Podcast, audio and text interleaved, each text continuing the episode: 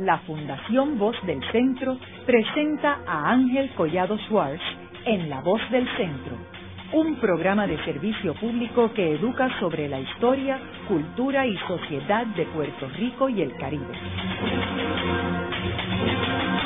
Saludos a todos. El programa de hoy está titulado La Asociación Puertorriqueña de Profesores Universitarios y la HAI de la Universidad de Puerto Rico. Hoy tenemos como nuestros invitados a James Seal, quien es presidente del capítulo de Río Piedras de la APU, y Ángel Rodríguez, quien es presidente de la APU a nivel nacional y que es profesor de Calle, y James Jimmy es profesor en la la universidad. Eh, estas dos instituciones, eh, tanto la APU como la la universidad, han jugado un papel bien importante en términos del desarrollo de la Universidad de Puerto Rico. Primero, la asociación es la que une un por ciento de los profesores universitarios y ha eh, lidiado con la administración de la universidad en términos del desarrollo de esta organización.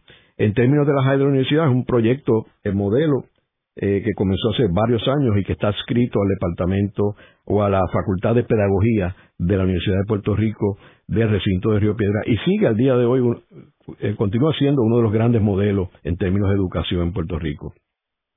Eh, Ángel, me gustaría que comenzáramos el programa eh, dándole un trasfondo a la APU. ¿Por qué surge la APU y cuándo es que surge la APU? Buenos días, saludos, ¿cómo están? Mira, es interesante, ¿verdad? Porque la APU es posiblemente, posiblemente no, la organización que agrupa profesores gremial más importante que en Puerto Rico. La APU se funda por los años 60, de hecho se funda antes que la empleada del mandato de exentos no docentes, se funda antes que el sindicato de trabajadores, y se funda en función de la mejoría de las condiciones de trabajo específicamente del sector docente de la universidad. Se funda con la intención de poder negociar colectivamente, pero negociar colectivamente no simplemente como un asunto nominal de negociar colectivamente, sino porque ya desde ese momento se están viendo un empeoramiento de las condiciones de trabajo del sector docente que afectaban el proceso educativo, que afectaban los servicios con respecto a los estudiantes, los trabajos de investigación, que es parte de lo que nosotros hacemos como docentes.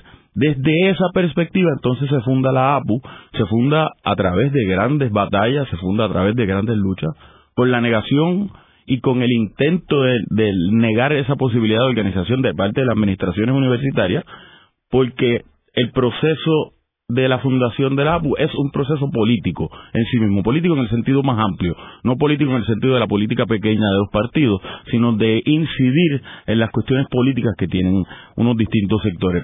De esa manera entonces se funda la APU con esa finalidad del trabajo dirigido directamente con respecto a la facultad de la Universidad de Puerto Rico, pero también como un proyecto de justicia social. Cómo incidir en lo que pasa en Puerto Rico a través de la organización de los trabajadores de la educación, en este caso los profesores universitarios. ¿Cuántos eh, profesores participan de la APU? Tenemos como mil profesores, entre 800 a mil profesores. Tenemos capítulos en ocho recintos, nueve capítulos, ocho recintos y el capítulo de jubilados también. Y no es compulsorio. No es compulsorio, pero es bien importante porque el no ser compulsorio implica que estos compañeros que son parte de la APU, que pagan cuotas mensualmente de la APU, es por voluntad de pertenecer a la APU. Esto no, es obligado, sino que a través de los años se ha reconocido un trabajo organizativo, un trabajo social, un trabajo político que hace la organización que lleva a que una serie de compañeros llegando a los mil compañeros, se sumen a ese trabajo que nosotros hacemos. Ahora, las negociaciones que ustedes hacen cubren a todos los profesores. Cubren a todos los profesores. no solamente a los profesores de la Claro, claro, cubren a todos los profesores e intentamos representar a todos los profesores porque partimos de la premisa de que los problemas que tenemos los profesores son de profesores, no aquellos profesores que nos llamamos APU o aquellos profesores que nos llamamos de la Asociación de Profesores del Colegio del Recinto de Humacao o así por el estilo. Tenemos unos problemas que son comunes e intentamos que más gente se nos sume y siempre estamos en ese proceso. ¿Y por qué los otros profesores no se unen a la APU? Bueno, los procesos organizativos son no, no son tan sencillos, de la misma manera que hay gente que no quiere organizarse y parte de la libertad de asociación implica la libertad de no asociarte también. Es difícil, tenemos muchos compañeros en este momento histórico que tienen mucho miedo. Las condiciones de trabajo, la precariedad a la que se someten los compañeros docentes implica que es más fácil yo mantenerme en la periferia del proceso y no tener que bregar con que me nieguen un contrato porque yo estoy tratando de organizarme de alguna manera, a yo entrar de frente en un proceso que puede ser contencioso con respecto tanto a la administración universitaria a nivel central como a sus jefes inmediatos, que en muchas ocasiones son otros compañeros que pasaron un puesto de dirección departamental, por ejemplo, y entonces tienen en sus manos el futuro de un semestre a otro de estos compañeros que son por contrato. Y tenemos una universidad que ya está cerca del 40, 45% de profesores que son por contrato. Es decir, que no tienen ningún tipo de seguridad de empleo y los puede asustar. Y viven en un estado de tensión, un estado de miedo, un estado de precariedad constante. Eso incide también. Ahora, estos profesores que tienen contrato, no pueden pertenecer a sí claro que sí claro que pueden lo que pasa es que no quieren por lo que pasa es que claro no solamente pueden sino que también la APU tiene una cuota especial para compañeros docentes sin plaza que están a tiempo parcial que pagan menos que lo que pagamos nosotros como cuota precisamente para facilitarle. Y tenemos una gran cantidad de compañeros docentes sin plaza también. ¿Y qué beneficio tienen los profesores al inscribirse al... Bueno, además del beneficio inmediato y más claro, que es el trabajo colectivo siempre funciona mejor que el trabajo individual. En la medida que yo puedo hablar a nombre de un grupo de personas o en conjunto con otro grupo de personas, puedo incidir mejor en lo que está pasando. Ejemplo de esto es nuestra participación en las negociaciones sobre el plan médico. Pero además de eso, beneficios inmediatos que nosotros tenemos servicios legales que se le ofrecen a todos los miembros eh, asociados de la APU. Tenemos fondo de viajes para conferencias que se hace una convocatoria cada semestre repartimos miles de dólares a compañeros que van a hacer presentaciones, que las condiciones económicas que tiene la universidad en la inmensa mayoría de los recintos no le están dando un centavo a ningún compañero profesor. Y eso es importante porque eso es parte de nuestro trabajo. Yo ir a una conferencia a presentar un trabajo no es simplemente porque me quiero ir de vacaciones a viajar, sino porque eso es parte de lo que se me evalúa como en términos de mi calidad académica. Además de eso, tenemos fondos de viaje, tenemos eh, fondos de, de abogados. Eh, Jimmy, si me ayuda. Sí, hay, hay fondos para presentar libros, para hacer otras actividades y pues está el programa de representación legal que cualquier miembro que tenga una situación eh, que es a cada rato, eh, pues puede tener una consulta gratis y, y se le representa. De estos mil profesores, ¿cuántos están en el recinto de Río Piedras? Como 300 60 fue el último número que yo vi. El, de una tercera parte. Más o menos. O sea, era más de la mitad antes. El resto en los distintos recintos. ¿Y cuál sería el segundo? Eh, eh ciencias médicas. Ciencias médicas. Ciencias médicas y jubilados. Y jubilados es el que más rápido está creciendo porque el profesorado del, Río Piedras ha ido bajando eh, muchísimo por las jubilaciones, como es el recinto que, que históricamente más miembros ha, tenido, y los miembros sencillamente se están retirando. Y, y tenemos, una campaña para que cuando, cuando tú te jubilas, te hagas miembro del capítulo de jubilados, porque ahí hay un proceso diferente, como vas a estar cobrando de retiro, pues, pues hay, hay una solicitud de, de membresía diferente para nuestros colegas cuando se jubilan. Y además que ahora mismo hay un problema grande con el problema de, con los retiros de que estás hablando de eliminar el fondo de retiro, etcétera, o sea que eh, es más Eso, dicho sea de paso, nosotros en la APU tenemos una demanda presentada en el Tribunal Federal exigiendo que la Junta de Control Fiscal no intervenga en el retiro. Partimos de la premisa de que el fideicomiso del retiro es autónomo e independiente y por tanto lo que la ley lo que ellos interpreten de la ley promesa nosotros lo interpretamos de manera distinta. Entendemos que la ley promesa no le da prerrogativa para intervenir en el retiro pero eso lo verá el tribunal y determinará finalmente Jimmy, y de, o sea, tienes 300 eh, profesores, 360 en Río Piedra, de un total de cuántos profesores tienen contrato, Yo que no están por contrato. Yo creo que eran como creo que son algo más de mil docentes en el recinto de Río Piedras y me parece que estaba como en el 40% de docentes por contrato. Lo que pasa es que la gente que no está por contrato incluye a todos los decanos, incluye al rector, incluye a gente que tienen trabajo de investigación, que están trabajando con propuestas y todo, toda esa gente eh, son parte de la plantilla docente, pero no están dando clases. Así que la probabilidad de que yo en un salón de clase, el profesor que yo tenga de frente, esté por contrato, es decir, esté en condiciones de precariedad, es decir, esté posiblemente en el caso de, las compañeras y los compañeros que están a tiempo parcial, puede estar cobrando un sueldo de pobreza, porque 2.043 dólares si tienes doctorado, 2.043 dólares por dar una clase por un semestre es un sueldo de, de pobreza. Y si, si lo sumas, si, si, si tomas, vamos a decir, cuatro clases al semestre, dos semestres al año, son 8 por 2043. Es, eh, ese compañero o esa compañera está ganándose 16 mil dólares por dar un programa completo de clases, dos semestres. Y eso es 16 mil antes de que le quiten los impuestos y lo demás. Es un sueldo de pobreza. Si tú tienes que mantener gente, si tú tienes que pagar una pensión alimentaria, una hipoteca, un carro, sencillamente no te da y conocemos gente que... que sin plan médico. Está sin plan médico a tiempo parcial.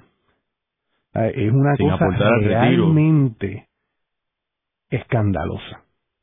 Y el propio presidente lo reconoce, pero con los recortes y, y con las prioridades administrativas que existen en la universidad como existen en el gobierno, que, que son de el, el amiguismo político que conocemos, pues eso nos mata, pero fundamentalmente es el recorte presupuestario de, que nos está triturando la universidad. Volviendo otra vez a, la APU, eh, en términos de otros lugares que podamos compararlo con Puerto Rico, o sea, por ejemplo, eh, eh, Estados Unidos, Estados o este o el mismo Europa, eh, ¿Hay sindicatos parecidos al APO en estas universidades? Claro, claro. En Nueva York existe el sindicato CUNY, tiene una organización sindical de profesores que negocian colectivamente, que negocian sus condiciones de trabajo.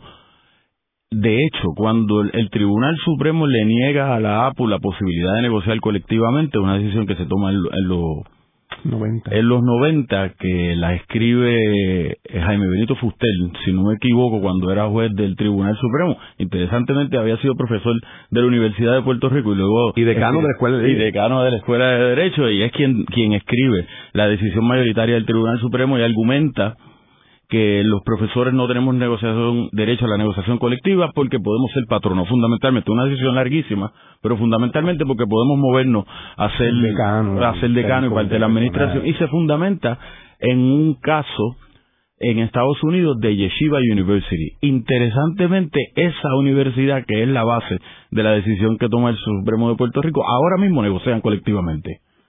Es decir, esa decisión que está montada sobre el caso de Yeshiva, Yeshiva University, que es una universidad en el estado de Nueva York, negocian colectivamente. Es decir, que incluso ha habido un movimiento hacia eso y hay un movimiento hacia la negociación colectiva de los profesores porque las condiciones de trabajo de los profesores, no solamente en Puerto Rico y en Estados Unidos, sino en otros lugares, han ido empeorando. Eh, todo este movimiento económico hacia lo que le llaman neoliberalismo ha ido incidiendo directamente en las condiciones de trabajo y espacios de deliberación que podían tener un efecto positivo sobre nuestras condiciones de trabajo, como los cuerpos representativos, como senados académicos, juntas universitarias, juntas administrativas, en donde nosotros participamos, cada vez son menos importantes, cada vez tienen menos incidencia sobre la vida de trabajo de los compañeros profesores y por tanto se hace más importante la búsqueda de espacios de participación que no son esos espacios universitarios específicamente en términos del organigrama de la universidad.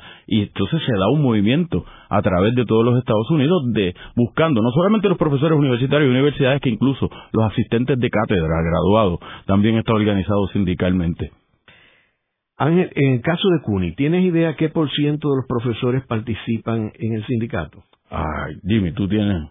Yo no estoy seguro, pero tengo, tengo la impresión de que representan a todo el mundo. O sea, que, que negocian para todo el mundo. No no estoy completamente seguro, pero tengo la impresión de que todo el mundo participa en, el, o sea, que todo el mundo es miembro. No, no, no todo Pero estoy seguro que no es el 20%. No, no, no. mucho más. Ahora, también las universidades privadas. Pero, pero el 20%, eh, primero nosotros tenemos algo más de 20%. Segundo, que eso incide en el proceso de negociación colectiva. En la medida en que nosotros podamos negociar colectivamente, más gente se allega a la organización también. Cuando se funda la Hermandad de Empleados Exentos No Docentes, eran poquitos en comparación con lo que era. Cada vez que llegan unos acuerdos con la administración, se suma más gente, porque encuentran la razón y la importancia de participar de manera colectiva y porque además, en la medida que se negocia colectivamente, también puedes incidir en los procesos de represalia que se puede tener con compañeros si participan. Ahora, en el caso de específico de Nueva York, yo sé que, que hay universidades privadas que tienen uniones. O sea, Columbia University y, tiene. Y Yeshiva es una universidad privada también, en efecto. Eh, y, que yo sepa, funciona bien allí. Este, no, no, funciona de maravilla. Para ambas partes. Para ambas partes, claro. Claro. Eh, yo quería añadir algo a lo que a lo que estaba diciendo Ángel, porque eh, en términos de, de por qué yo me metí a la APU y desde desde bien temprano, desde que yo tenía, eh, estaba a tiempo parcial, eh, yo me metí por dos razones. Una, porque quería ser parte de una organización que tiene la trayectoria que tiene la APU, desde no solamente la organización gremial, que sí, yo siempre he entendido que es importante que, que nos organicemos colectivamente, que tengamos eh, negociación colectiva, sino también porque era un es la organización que se destacó en la huelga del 81, que nos destacamos en el 2010 eh, evitando violencia policial contra, contra estudiantes. O sea, la APU ha estado defendiendo la integridad de la universidad y lo sigue haciendo eh, por décadas ya.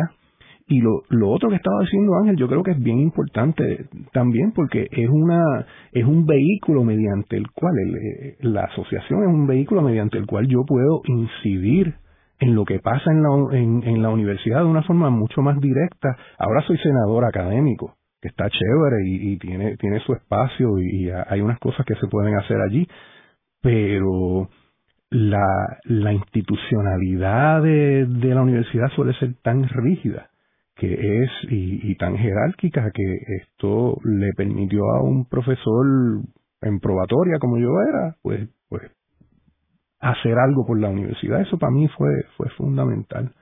Eh, y también lo, otro que, que, está pasando de Yeshiva para acá es la degradación, no solamente en Puerto Rico, en Estados Unidos y en muchos otros sitios, la degradación de las condiciones de trabajo de académico es terrible. Eh, y como lo están haciendo es que los que tenemos permanencia, pues más o menos preservamos lo nuestro, lo mismo que hacen en, eh, cuando, en, en las compañías privadas que están unionadas, que empiezan un, un, sistema de, de two-tier, que los, ustedes están bien, pero los que entren van a tener menos que ustedes, pero en, el caso del mundo académico es una cosa terrible, ¿no? Por eso que estamos hablando de y, y cuando se hace la decisión del Tribunal Supremo basándose en Yeshiva, pues la mayoría del, del profesorado tenía plaza. Eso se está evaporando. Y si el, si el argumento de que potencialmente uno pudiese ser decano o, o, participar en un comité de personal, que tampoco realmente es decisional, pero porque es asesor, pero si eso tuviera alguna validez, no tiene ninguna para la creciente cantidad de compañeras y compañeros que están por contrato. Y es, y, es absolutamente imperativo que nos organicemos para, para proteger a esa creciente proporción que pronto va a ser una mayoría de, de la facultad. Mira, hay cosas que son... La gente piensa en negociación colectiva e inmediatamente piensan en asuntos estrictamente económicos, negociación de salario, pero la negociación y lo que a nosotros nos interesa, como porque la naturaleza de nuestro trabajo, nuestro trabajo no lo exige, como académico, va trasciende esos elementos. Eh, son condiciones de trabajo. Es, puedo tener una oficina donde me puedo sentar a escribir el artículo que tengo que publicar. Pero eso parece una sencillez pero tenemos muchísimos compañeros que tienen cuatro personas en una misma oficina. Yo recuerdo cuando yo estudiaba en Estados Unidos, hace unos cuantos años, que yo siempre pensaba que las condiciones de mi oficina eran mejores a las que tengo cuando llegué a dar clases en la Universidad de Puerto Rico. Parece un chiste, pero no es mentira, y le podemos preguntar a muchos otros compañeros que estudiamos en universidades de los Estados Unidos que teníamos mejores condiciones. Esas son condiciones fundamentales. Eh, que tú puedas saber que terminas tu semestre en diciembre y que en enero puedes tener trabajo. La naturaleza de nuestro trabajo, si yo no tengo trabajo, termino en diciembre y en enero no me dan trabajo, la posibilidad de conseguir trabajo para ofrecer clases en alguna universidad en un periodo de un mes, de diciembre a enero, es bien limitada, porque la partida de las clases ya está configurada, porque ya se tiene quién va a dar las clases. Ese tipo de condiciones son tan importantes o más importantes como negociaciones que son de carácter estrictamente económico, de cuánto va a cobrar, cuánto no vas a cobrar y ese tipo y ese tipo de cosas por el estilo, sin eliminar que el asunto económico es importante, condiciones de salud, eh, tener un plan médico que te pueda permitir tener espejuelos, por ejemplo. Nosotros estamos inmersos ahora en el proceso de la negociación y la discusión sobre el plan médico. Y una de las cosas que están es que el nuevo servicio de plan médico que vamos a tener en la universidad no tiene espejuelo. Puede parecer una trivialidad para otra población, para la población universitaria que nos dedicamos a leer y a escribir, porque eso es lo que tenemos que hacer, usar espejuelos es fundamental. Eh, nosotros los tres que estamos aquí, los tres necesitamos espejuelos y eso es parte del trabajo que uno hace. Pues ese tipo de cosas son tan importantes. Ese es el tipo de cosas que a nosotros nos interesa también. Negociar seguridades de empleo, condiciones de trabajo. Si puedo tener un sitio donde imprimir un artículo para poder leerlo, de nuevo, parece trivial, pero no es trivial que uno pueda ir a un laboratorio de computador y decir, hay papel para imprimir el artículo que necesito para citarlo en el artículo que yo estoy escribiendo. Eso es fundamental, no solamente porque eso le viene bien a la universidad, porque ese es el trabajo que le crea prestigio a las instituciones universitarias, sino también porque nos permite el desarrollo como individuos dentro de, un espacio universitario. Ese tipo de cosas son fundamentales para nosotros. Ahora, Ángel, me parece que uno de los objetivos de, de la APU debe ser aumentar la membresía claro. porque en la medida que tú tengas más miembros, puedes hacer más cosas y se beneficia a todo el mundo. Y mucha más fuerza. Siempre estamos en ese proceso de incidir en la búsqueda, eh, en, la vida de los compañeros de manera positiva, de manera que podamos reclutar más compañeros. Pero mientras tanto el trabajo no se detiene. Uno sigue trabajando con los que estamos y vamos convenciendo a otros compañeros. Correcto. Esto que mencionaba Jimmy, por ejemplo, de la cuestión de conferencias, de la educación continua, ya que la universidad no puede proveer eso, en ese sentido la, la asociación, o sea, tiene tiene el recurso de poderlo hacer. Claro. Y en la medida que haya más miembros, más personas se benefician. Las primeras dos veces que yo viajé eh, a, a conferencias fuera de Puerto Rico fue la APU que me dio 500 pesos. No, no fue la universidad. La universidad me vino a dar me, vino a reembolsar un, pasaje de avión de 300 pesos la última vez que, que fui. Y, y, la, la APU, y yo sé que no soy el único. Y, y, lo otro es que, abundando nuevamente sobre lo que han estado diciendo en términos de, de, lo que lo que es el, el sindicalismo eh, universitario, académico, yo creo que es fundamental la libertad de cátedra. O sea, más que otra cosa, claro que no, no es que vayamos a desatender el asunto económico, pero las arbitrariedades a las que están sujetas las personas, un, jefe de departamento, un comité de personal que la coja contigo, ese y, y, uno ha escuchado tantas historias de horror de compañeras y compañeros, sobre todo cuando están en, esa condición precaria de estar por contrato, que pues, no, de momento tú no tienes mérito y este otro sí. Y entonces ese, esa, esa clase de cosas eh, sucede mucho, mucho, mucho. Y, y ahí es donde un sindicato eh, puede defender a uno. una pregunta sobre esto, esto, que hablamos de los miembros de la administración no pueden ser miembros de la APU, ¿no? Son miembros de la APU, o sea, si yo fuera, si me, me hicieran decano ahora. O sea, Aragunde, Aragunde cuando era eh, que participaba en la APU, ¿verdad? Él, él, no era de, él era de la CONAPU, porque él, siendo profesor de Calle, era miembro de la asociación. Son miembros inactivos. pero, cuando entra al proceso administrativo son miembros inactivos. Ok, ok. Entonces, se pueden quedar como miembros, pero, son inactivos. Y, y, puedo recibir ayuda por esto, por, por viajes, presentaciones de libros, pero no votó en asamblea. Pues recordando lo que mencionaba Jimmy, me parecía bien interesante. Yo conozco a este compañero que trabajó conmigo en Calle hace unos cuantos años y a él no le dieron contrato, no le renuevan contrato. Entramos juntos a Calle en el año 2000, si no me equivoco, eso me hace sentir viejo. En el año 2000 y una de las cosas que le dicen para renovar el contrato es, yo te puedo renovar el contrato, pero tienes que dar la clase con este libro, con, este prontuario y con este ah. material de estudio cosa que violenta completamente la libertad de cátedra para otra clase que la otra persona la da de una manera y por eso es que somos distintos, porque tenemos intereses distintos. Pero saben que él tuvo que decir que sí, porque era eso o quedarse sin trabajo. Jimmy, en términos de casos específicos, nuestro buen amigo eh, Francisco Moscoso, eh, que es uno de los historiadores más prominentes en Puerto Rico, escribió una columna recientemente sobre el problema del Departamento de Historia, que, que el Departamento de Historia es fundamental para una universidad porque es la base para el país, para la educación del país, conocer su historia, particularmente a nivel graduado, y cómo ha ido eliminando las plazas Hablar un poco sobre ese caso. Es que eso es lo que ha estado pasando eh, realmente desde el 2009.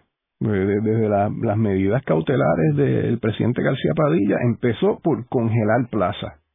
Eh, que una persona se retira, y mira que se han retirado cientos de docentes en los últimos 10 años. Eh, una persona se retira, entonces no se reemplaza, o si se reemplaza, se reemplaza con alguien que está por contrato. Y entonces eso hace, y, últimamente lo que Pancho estaba señalando en, en, la columna, es que ya no es congelación, es eliminación de plaza. Haremos una breve pausa, pero antes los invitamos a adquirir el libro Voces de la Cultura, con 25 entrevistas transmitidas en La Voz del Centro. Procúrelo en su librería favorita o en nuestro portal.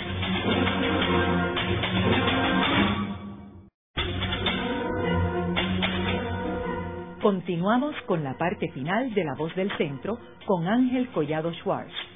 Pueden enviarnos sus comentarios a través de nuestro portal www.vozdelcentro.org. Continuamos con el programa de hoy titulado La Asociación Puertorriqueña de Profesores Universitarios y la JAI de la Universidad de Puerto Rico. Hoy con nuestros invitados, el profesor eh, James Seeley, Seal, eh, quien es presidente del capítulo de Río Piedras de la APU y profesor en la Universidad, y Ángel Rodríguez, quien es presidente de la APU a nivel nacional y profesor en Calley. Eh, eh, Jimmy, estábamos hablando en el segmento anterior sobre el, ejemplo particular del Departamento de Historia del recinto de Río Piedras. Según comentó Pancho Moscoso, eh, eh, resúmenos cuántas plazas es que eh, se van a eliminar allí y cómo vamos manejando eso y el efecto que esto va a tener al programa graduado. Y, aprovechando el programa graduado, me gustaría que hablara cómo todos estos recortes están afectando los programas graduados de la Universidad de Puerto Rico. Eh, interesantemente, bueno, desastrosamente, eh, y yo, yo creo que esto es un efecto no anticipado de los recortes que se han estado imponiendo desde arriba a la universidad. Pues yo, yo creo que en, los planes de, del gobierno y de la Junta de Control Fiscal eh, no estaba eliminar los programas graduados de Río Piedra, sí achicar el recinto, cortándole el cortándole presupuesto, obligando la, eliminación paulatina de plazas, la, sustitución progresiva de docentes con plaza por docentes sin plaza, pero yo creo que en, el último año pasamos un punto de inflexión, lo que en inglés llaman un tipping point, donde los recortes ya están tocando y, y, el aumento de matrícula particularmente, el aumento de matrícula que fue mayor a nivel graduado ha desalentado las solicitudes de admisión a los programas graduados del recinto. Y entonces lo que distingue el recinto de Río Piedra es sus programas graduados, pero esos programas graduados se han visto más seriamente afectados por los recortes, empezando por, por porque estamos teniendo que, que escalvar para, para conseguir estudiantes. Entonces, y, y eso tiene que ver con que uno, de los datos que, que dice, decía Pancho, hace 10 años, la oferta graduada en el departamento de historia era como 10 cursos graduados en historia a nivel eh, cada semestre y ahora están a nivel de 4. Y entonces si yo soy un estudiante graduado, se me hace bien difícil completar mi grado si los cursos que están ofreciendo no son los que yo necesito. Entonces, una, y, y pues, eh, como otras cosas, como las investigaciones, eh, en el mundo académico no es tan fácil como decir tienes que hacer más con menos, porque llega un momento en que tú sencillamente no puedes llevar a cabo la tarea de, por ejemplo, ofrecer grados, grados de maestría o doctorado en historia, en educación, en química, ¿verdad? Eh, porque requiere de una serie de, recursos que con los recortes progresivos ya tú no tienes. Y entonces es, es, una cosa que pues, la gente que están tomando estas decisiones no conocen fundamentalmente el mundo universitario y no se dan cuenta de lo que están haciendo, pero en efecto, a nivel, a nivel del recinto de Río Piedra, hemos visto que nuestros programas graduados han sido socavados y particularmente en el último año eh, estamos teniendo unos problemas bien serios que si no los atendemos, la universidad que nos va a quedar va a estar, eh, va a ser difícil de reconocer y no creo que va a ser la que, la que estaba pensando Natalia Yaresco, Ricardo Rosselló en su, en el plan que hubiera, que hubiera hecho en algún momento de lo que, lo que quería tener. Bueno, yo mismo que soy historiador, eh, Jimmy, eh, como tú sabes, eh, eh, yo tengo un curso que es sobre la relación entre Estados Unidos y Puerto Rico. Y ese curso no lo puedo ofrecer en Puerto Rico, porque ninguna universidad le interesa. Es una cosa irónica. Y yo tengo que dar el curso en la Universidad de Columbia, de NYU y de Yale en Estados Unidos. Y tengo que viajar casi toda la semana a estos sitios a dar el curso. Y porque yo vivo en Puerto Rico, yo no vivo allá, porque en Puerto Rico no le interesa a nadie a nadie estudiar ese tema tan importante que es la relación de Estados Unidos y Puerto Rico desde 1898 hasta el 2019. O sea, que eso dramatiza el, las prioridades y el problema en términos de educación. Y que uno no puede perder de perspectiva que el trabajo de investigación requiere inversión. Ve, cuando nos dicen tanto el gobierno como la Junta de Control Fiscal como la administración universitaria en muchas ocasiones, tenemos que buscar nuevas fuentes de financiamiento desde la universidad. La principal fuente de financiamiento para la universidad puede ser el trabajo de investigación que hacemos los docentes, de donde se allegan fondos, distintas instituciones que financian. Sin embargo, para eso requiere una inversión de dinero. Yo no puedo eliminar profesores y después pedir que los profesores produzcan más. Yo no puedo eliminar, eh, aumentarle la carga académica a los profesores para que tengan que estar más tiempo en el salón de clase, que es muy importante, pero después pedirle que produzcan eh, publicaciones que alleguen más fondos a la universidad. Es, es, un, es un proceso de contradicción que el que no vive en el mundo, el que no sabe cómo funciona la universidad, no se le puede ocurrir. Uno puede tener universidades en Estados Unidos, porque nos encanta comparar con Estados Unidos, pero comparámonos que por unas cosas. Pues, las condiciones de trabajo, cuando yo estudiaba en Estados Unidos, yo pude haberme quedado en Estados Unidos, y las condiciones de trabajo podían ser seis, seis créditos en el año, no el semestre.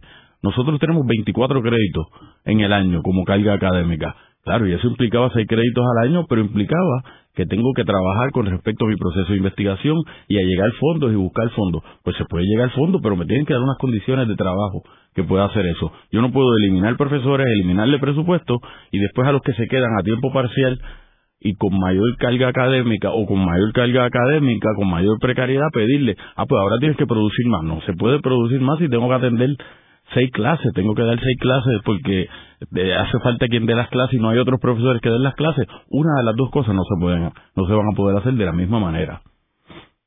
También hay que ver que el rol de la Universidad de Puerto Rico no es el rol de otras universidades del Estado. O sea, la Universidad de Puerto Rico tiene jardín botánico, tiene eh, eh, estación experimental, brega con una serie de elementos en agricultura, la cuestión de Mayagüez, lo que hace Mayagüez en términos de tecnología, la Escuela de Medicina, el Centro de Neurociencia. O sea, que tiene una gama de, de de oferta que no la tiene CUNY, por ejemplo.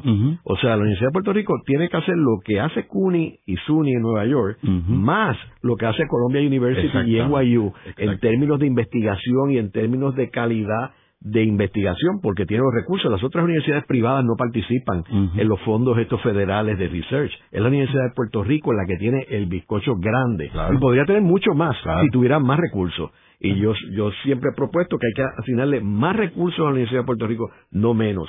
Y colocarlos de la forma correcta, más eficiente. Que en eso hay espacio para mejorar muchísimo. En Puerto Rico, lo que de, de cada 100 artículos profesionales que se publican en Puerto Rico, 80, de 75 80 salen de, del sistema UPR.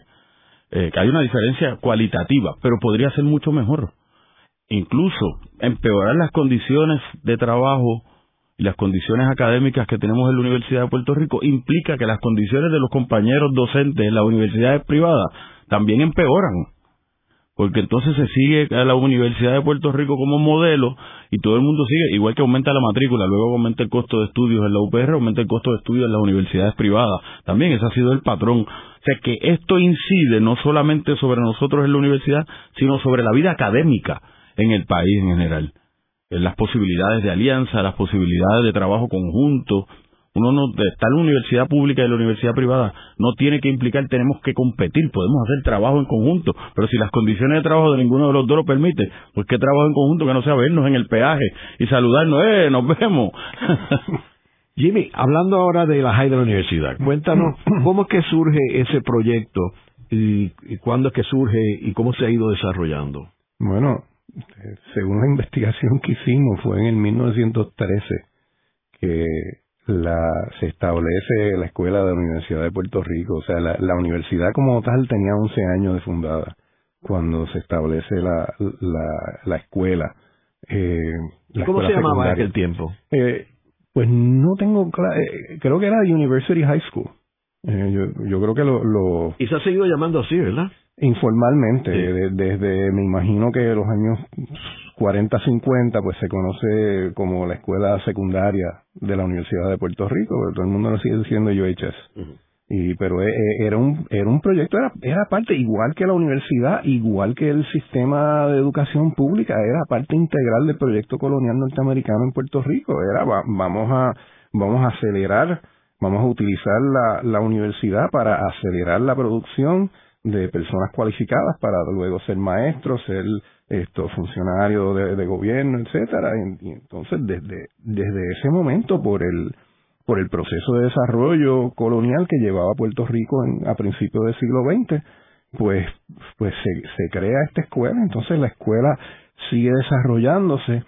Eh, cuando cuando llega el Partido Popular al poder, pues la, la escuela secundaria eh, empieza a tomar un, un giro eh, más de... Bueno, yo, yo creo que la UHS se puede comparar con una serie de instituciones muy parecidas, yo diría homólogas, en otros países latinoamericanos.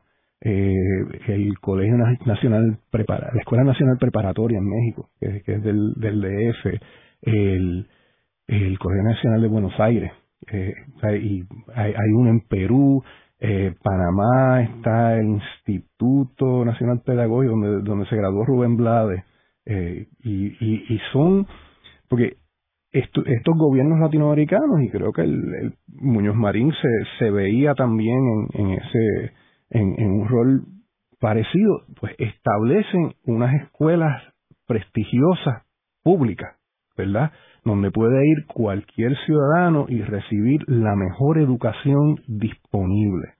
Y entonces, pues, eso, eso fue la UHS eh, y, sigue siendo.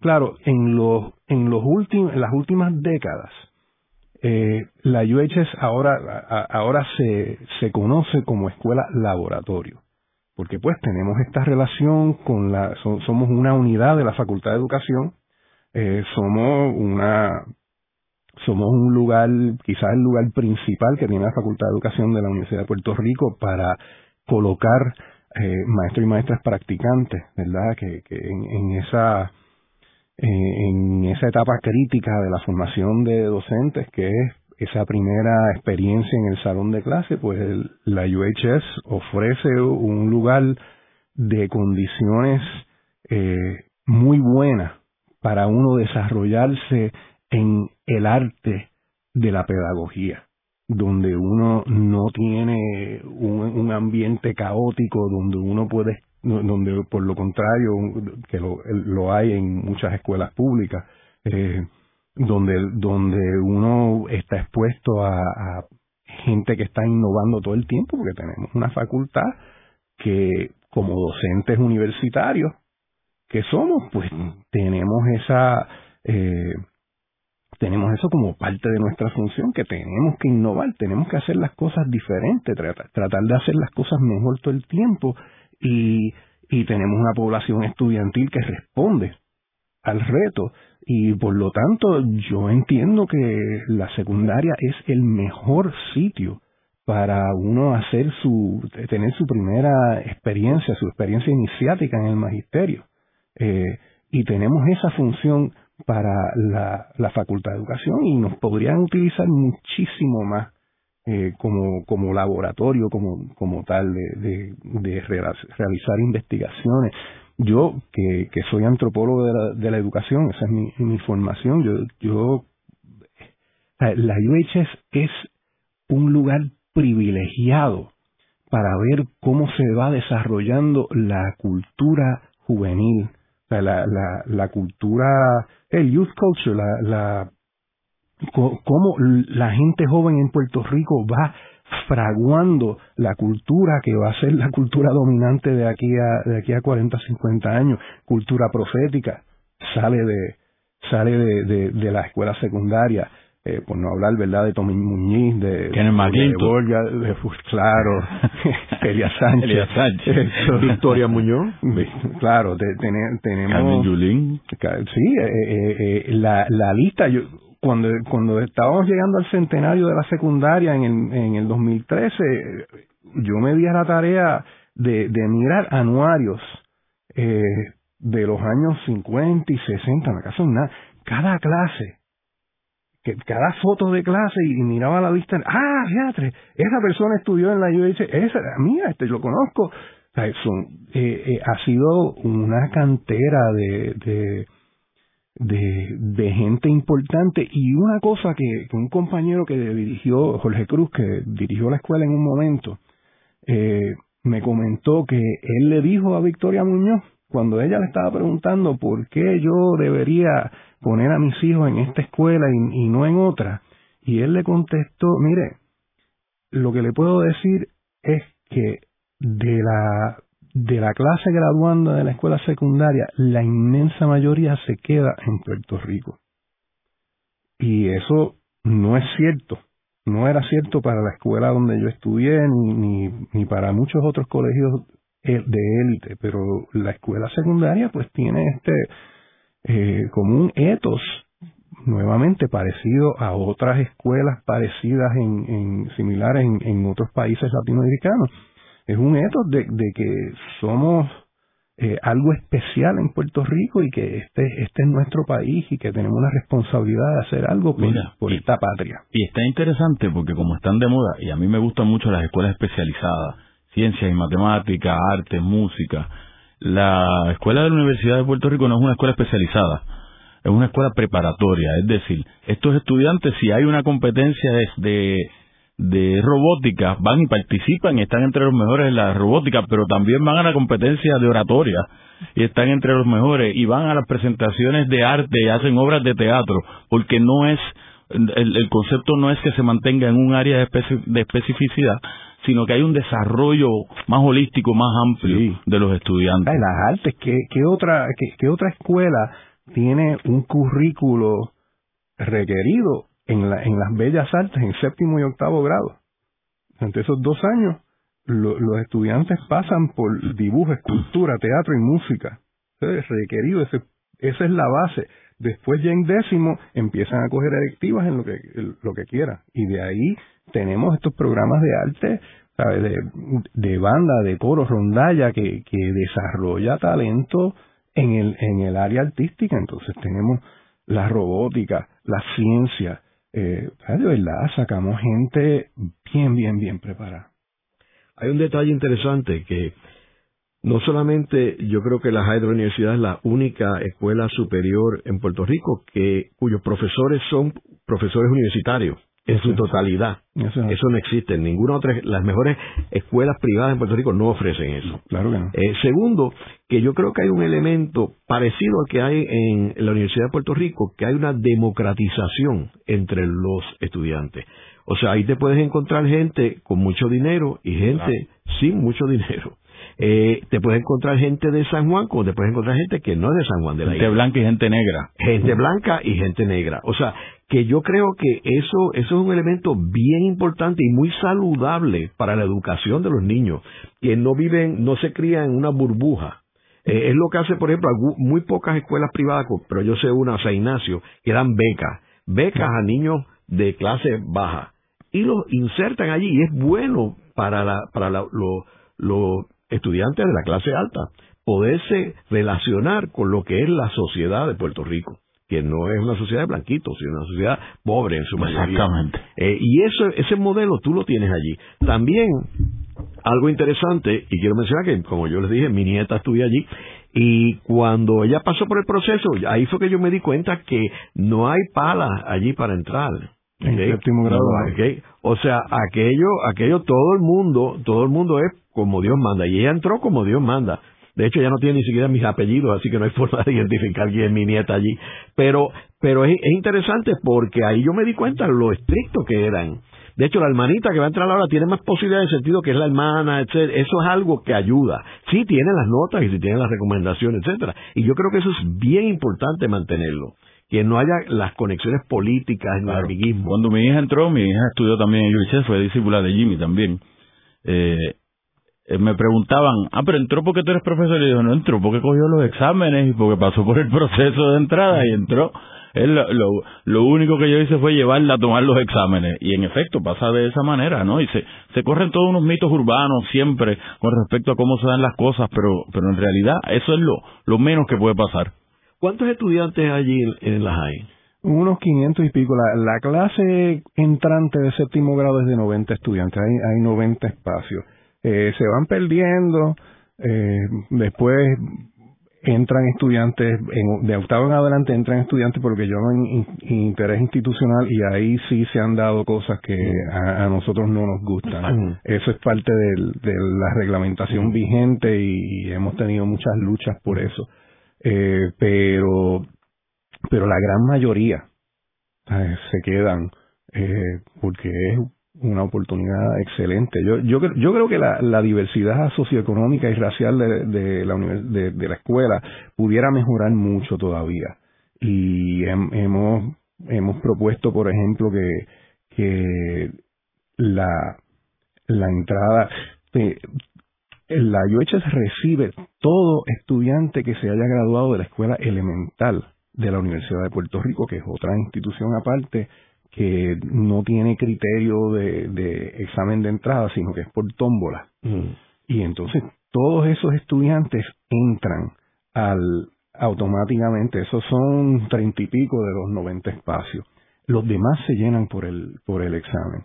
Pero como es la, el sistema educativo de Puerto Rico, las desigualdades eh, grasas que existen, pues muchas veces el estudiante de, que viene de colegio privado tiene una ventaja eh, frente a estudiantes del, sistema de educación pública.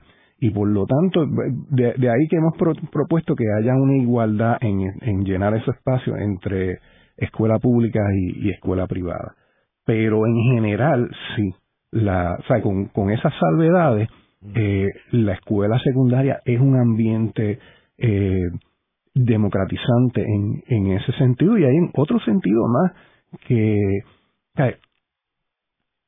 el, el consejo de estudiantes del, del, de la UHS tiene un tiene poderes tiene facultades que no tiene ningún otro consejo de estudiantes. Para empezar se hacen eh, se, hacen asambleas estudiantiles todos los semestres o por lo menos una, una vez al año. Y entonces el, el proceso de, de tú estar en una asamblea, de eso es un entre y, en séptimo pues los nenes están apestados y se quieren ir, pero a lo largo del tiempo van entendiendo cómo es cómo ese proceso ofrece oportunidades de expresión y ofrece un mecanismo de toma de decisiones que eh, pues y, y, y, han pasado por ejemplo el el semestre pasado pasó una resolución eh, a favor de los derechos de los estudiantes transgénero en la escuela. Ah, entonces, eso se, se aprobó a viva voz. Entonces, son, son cosas que ya, y, y el, el Consejo Estudiante, el, el, estudiantado tiene representantes en, el en la Junta de Disciplina de la escuela. Y hay un estudiante que, que, es parte de esos procesos de disciplina. Eh, hay un representante del Consejo de Estudiantes en las reuniones de facultad y dicho sea de paso, la facultad de la escuela secundaria, en mi experiencia que he, estado en, he sido maestro en varias escuelas secundarias en Puerto Rico y en Estados Unidos, la facultad de la escuela secundaria tiene mucho más poder. Sea, frente el, el, el director o la directora de la escuela no puede sencillamente imponer su voluntad como en, como en muchas escuelas, pues por, por, la dinámica esa que todavía quedamos unos cuantos que tenemos plaza. Jimmy, una pregunta, de los que se gradúan cuarto año, ¿a dónde van estos estudiantes?